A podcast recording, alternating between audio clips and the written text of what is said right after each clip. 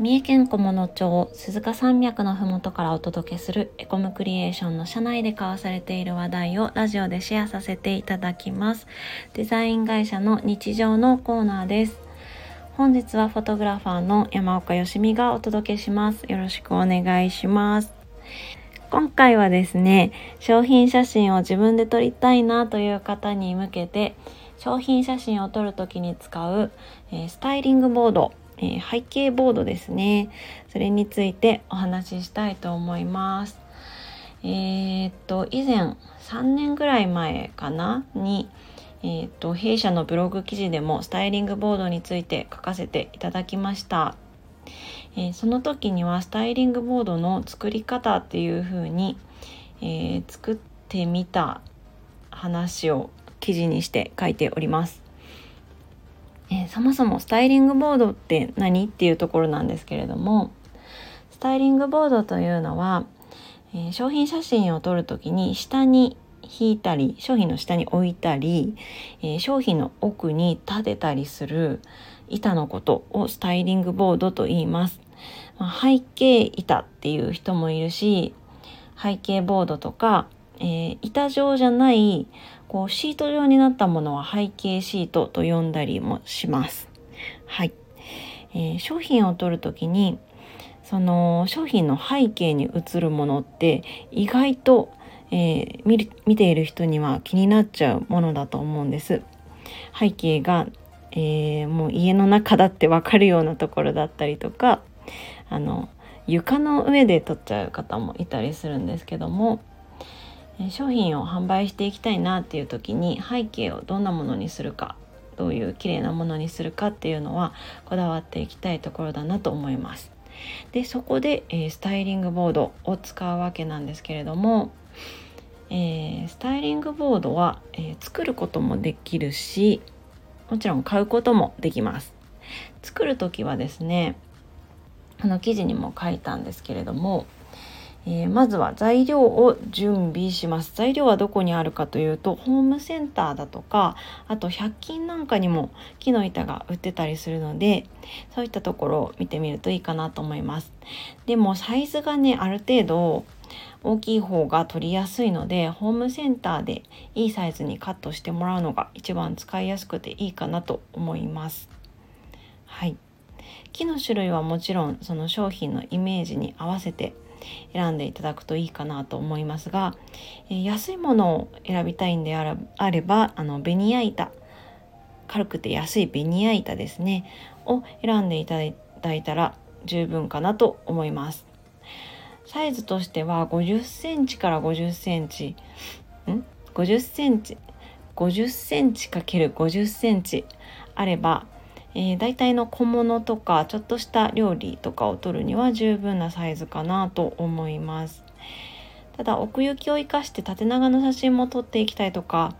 ちょっと大きめのものが撮りたいとかっていうんであればもう50センチ以上70センチとかあると撮りやすいかなと思います。で、えー、安いベニヤ板でもいいんですけども色をですねペンキで塗るとえーと、自分の商品に合わせた板が仕上がりやすいかなと思います。使いやすいのは白かもしくは茶色ですね。もしその商品がこうナチュラルなイメージだったり女性向けだったりするんであればライトブラウン明るめの茶色とか白にすると使いやすいなと思います。もし和風な商品であれば濃い茶色ダークブラウンですねとかチャコールブラウンの色のペンキも選んでみると使いやすいかと思います。シックな感じを出したかったらグレーもおすすめです。はい。といった感じで商品に合わせて色を選んで、まあ、ハケでねペンキを塗っていくと自分の好みの、えー、スタイリングボードを作ることができます。で自分で作るとは別に、えー、買う方法ももちろんあるんですけどもこれは Amazon とかまあ通販でも全然買えるのでえっとスタイリングボードで検索すると結構いっぱい出てきます。あとは背景シートでもいいのが出てきたりします。スタイリングボードで言うとえっ、と私が買ったことがあるのはスタジオスタイルっていうところから出ているスタイリングボードがすごく使いやすかったです。これはあの単色の色のものではなくて例えばですね漆喰漆喰調のものだったり、えー、木目調のものだったりあとは大理石っぽいものだったりとかいろんなねあの柄のボードが出ているのですごくあの商品に合わせて選びやすかったですしあの届いて使ってみるとそんな安っぽい感じじゃなくてちゃんとしっかりした高級感も厚みもまあまああるものだったので使いやすかったですね。あと他には、えー、板ではなくシートなんですけどエレコムが出している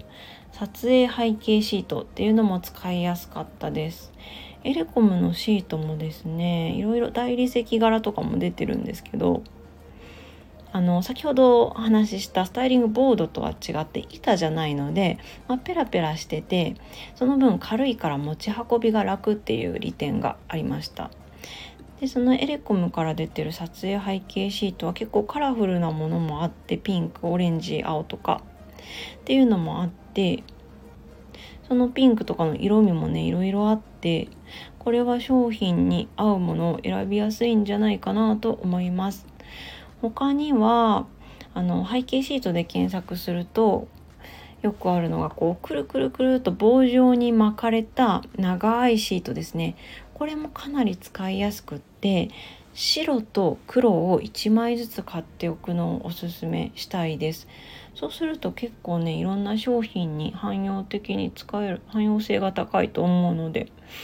黒と白1枚ずつあると便利かなと思っています。このくるくる巻いてこう棒状に保管し棒状にして保管しておくような長いシートはえー、っとですねこれを立てるスタンドもセットで売っているものがあったりするのでスタンドもセットで1個買っとくと便利かなと思います。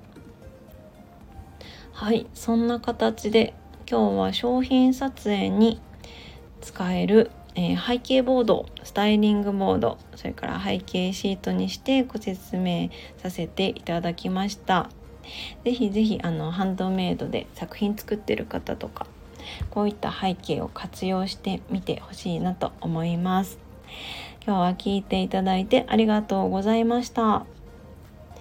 それではチャンネルのフォローよろしくお願いします。面白かったらいいねボタンもお願いします。レターで質問やメッセージをお待ちしています。次の放送をお楽しみに。それではお疲れ様です。